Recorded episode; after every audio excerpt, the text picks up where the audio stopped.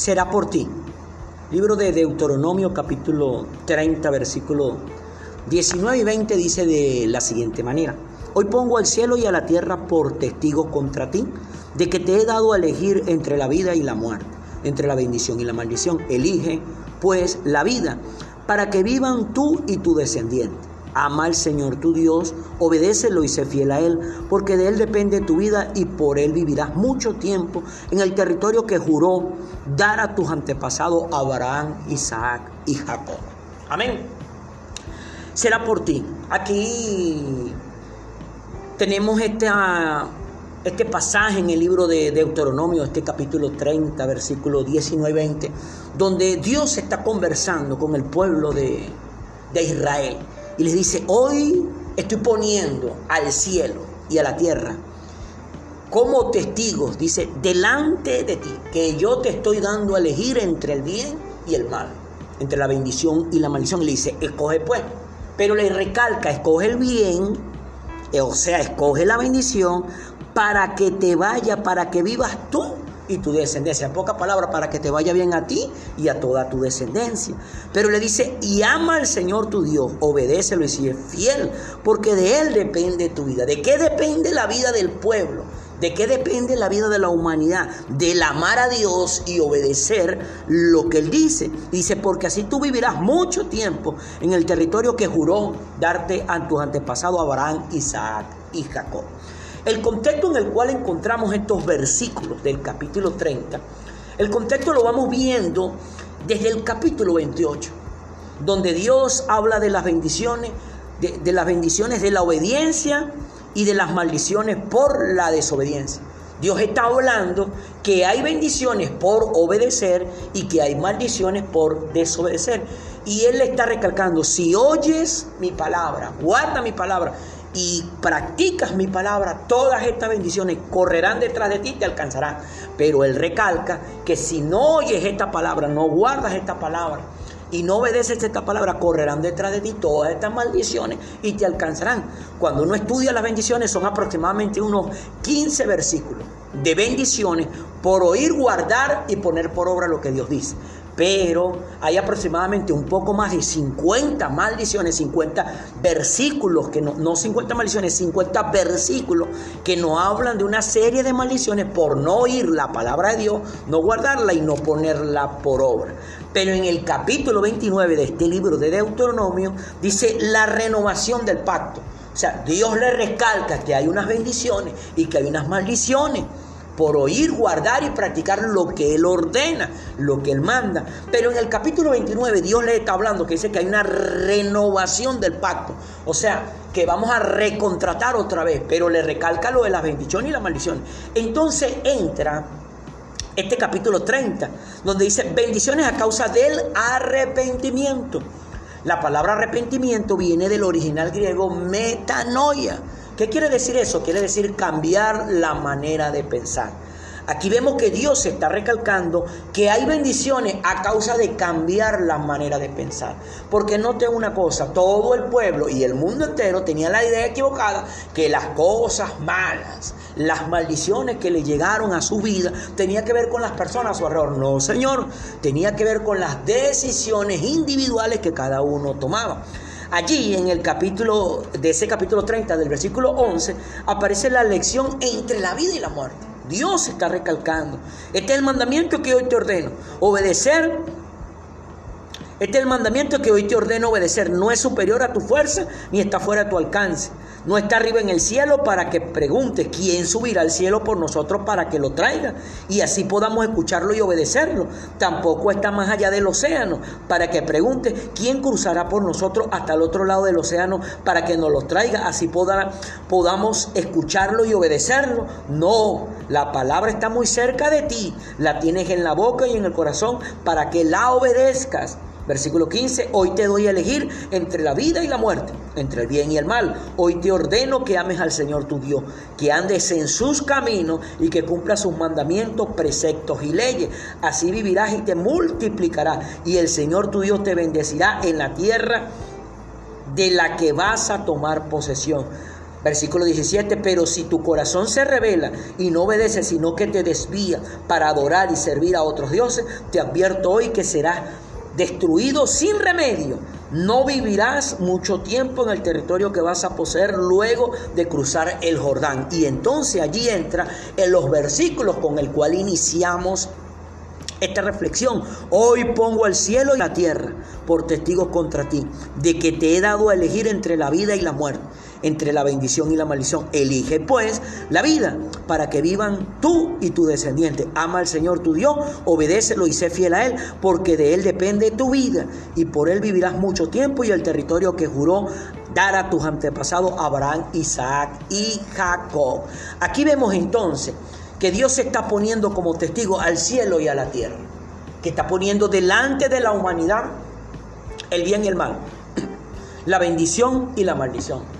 En pocas palabras, cada mañana en ese nuevo amanecer sale el sol, sale el cielo, está el cielo y está la tierra que Dios nos está dando la oportunidad de escoger el bien y el mal, el bien o el mal, la bendición o la maldición.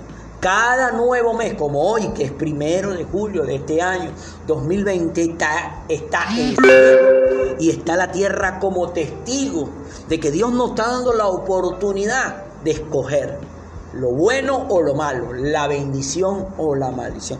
Cada nuevo año está de testigo el cielo y está de testigo en la tierra de que Dios nos está dando la oportunidad de que nosotros escojamos lo bueno o lo malo, la bendición o la maldición.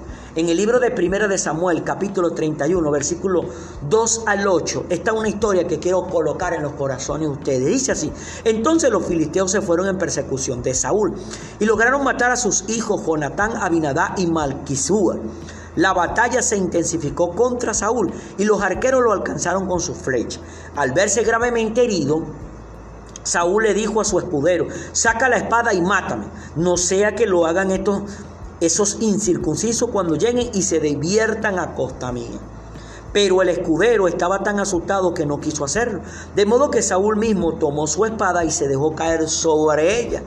Cuando el escudero vio que Saúl caía muerto, también él se arrojó sobre su propia espada y murió con él. Así, en un mismo día murieron Saúl, sus tres hijos, su escudero y todos sus hombres.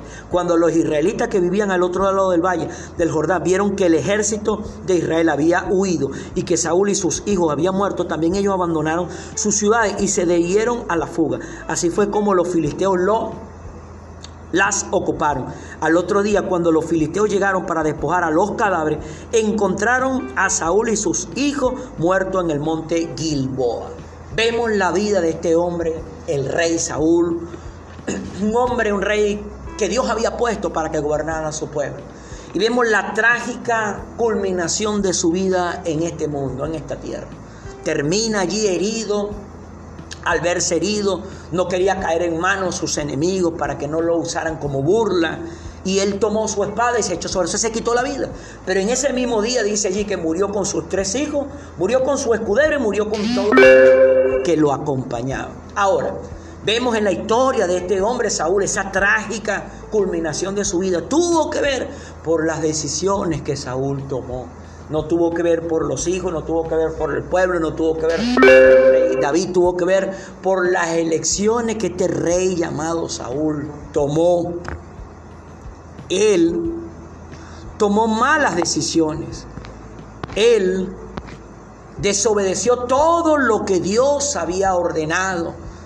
Y vemos entonces cómo terminó su vida. Vemos entonces cómo terminó de una manera trágica. Volvemos a aquel pasaje donde dice que Dios pone como testigo al cielo y a la tierra delante de nosotros. De que Él ha puesto delante de nosotros el bien y el mal, la bendición y la maldición, la vida o la muerte. Pero lo que tenemos que coger somos nosotros. Pero piensa por un momento esto, amigo, que tienes este material en tus manos. ¿Cuántas veces hemos caído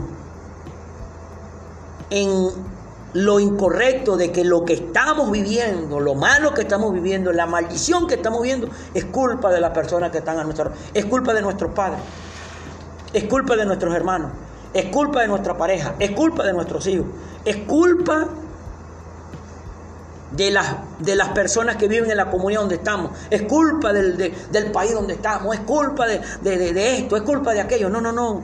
Los únicos culpables somos nosotros por las decisiones que tomamos. ¿Y cómo lo podemos nosotros saber? Por esa palabra que acabamos de leer y que está como testigo el cielo y está testigo como la, la tierra. Está testigo el cielo y la tierra de que Dios ha puesto delante de todos nosotros, la humanidad, el bien y el mal pero tenemos que nosotros empezar a cambiar nuestra manera de pensar para que pueda empezar a cambiar nuestra manera de vivir, para que se vaya lo malo, para que se vaya la maldición y llegue lo bueno y llegue la bendición. El día de ayer veía un video de una mujer llamada Jennifer Brique. Ella nació con una enfermedad congénita, la cual no nació sin pierna. Su padre biológico, al ver que había nacido sin pierna, la abandonaron, la dieron a adopción. Pero llegó una pareja y la adoptaron. Y desde que la tenían en sus vidas, desde pequeña, el padre que la había adoptado le recalcaba, le recalcaba, Jennifer, nada es imposible. Todo lo que tú quieras lograr y alcanzar en esta vida, lo puedes lograr. Y ella se quedaba mirando al papá en una cierta edad de su vida, tendría más o menos aproximadamente unos 8 o 9 años. Se le acerca el papá y le dice, papá, yo quiero ser gimnasta. Piensa en eso, quería ser gimnasta y no tenía pierna. ¿Cómo iba a hacer eso? El papá le dijo, claro que sí lo puede. Llegó el papá, compró una cama elástica y el papá todos los días se ponía un rato a entrenar con su hija sin pierna, a dar pequeños saltos allí. Pasó el tiempo, la muchachita se fue poniendo más fina, más, más, más, diestra, más hábil en cuanto a esa disciplina. Se unió a una academia, empezó a ganar torneos, trofeos, campeonatos, sin piernas empezó a desarrollar una perfección en cuanto a esa disciplina de la gimnasta, que hoy en día esta muchacha, ya es una mujer adulta, vive en Hollywood, tiene un trabajo como acróbata profesional, las que se atreven a hacer escenas que otros no hacen, e, escenas de alto riesgo, tiene su propio vehículo que lo maneja ella, tiene su propio apartamento, tiene su propia vida. Ella podría argumentar que es culpa de Dios que no hizo que le salieran las piernas, que es culpa de su papá y su mamá que, que lo abandonaron. No, no, no. Ella aprendió lo que este nuevo papá, que esta familia que, lo, que la adoptó, que no había nada imposible. Que ella entendió que todo lo bueno lo malo que le aconteciera tenía que ver con las decisiones que ella tomaba. Esta mujer entendió bien eso que acabamos de leer, que está como testigo el cielo y la tierra, que delante de nosotros está el bien está el mal, está la bendición y está la maldición. Pero nosotros tenemos la responsabilidad de escoger. Así que amigo, amiga, lo que tú hoy estás viviendo en tu matrimonio, en tu salud, en tu finanza, el único culpable eres tú. ¿Por qué? Por lo que tú has escogido. Pero tienes la oportunidad ahora de escoger cosas mejores. Tienes la oportunidad de escoger salir adelante. Si en este momento tu matrimonio está destruido, escoge repararlo. Y si no puedes llegar a repararlo, escoge seguir adelante. Si en este momento tus finanzas están en cero, tus cuentas bancarias están en cero, el único culpable eres tú. Pero escoge ahora seguir trabajando con mayor disciplina, con mayor administración y sal adelante. Si en este momento tu salud es la que está mal, escoge mejorar tu alimentación, escoge mejorar tu vida cotidiana para que mejore tu salud. Será por ti. No es culpa absolutamente de nadie de lo bueno o lo malo que estés viviendo. Será por ti lo bueno que estés viviendo. Será por ti lo malo que estés viviendo.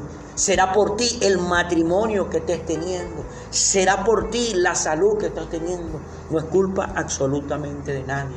Será por ti, por las decisiones que tomes. Recuerda que está como testigo el cielo y la tierra. Y está testigo delante de toda la creación. Que Dios Él nos ha puesto a todos nosotros el bien y el mal.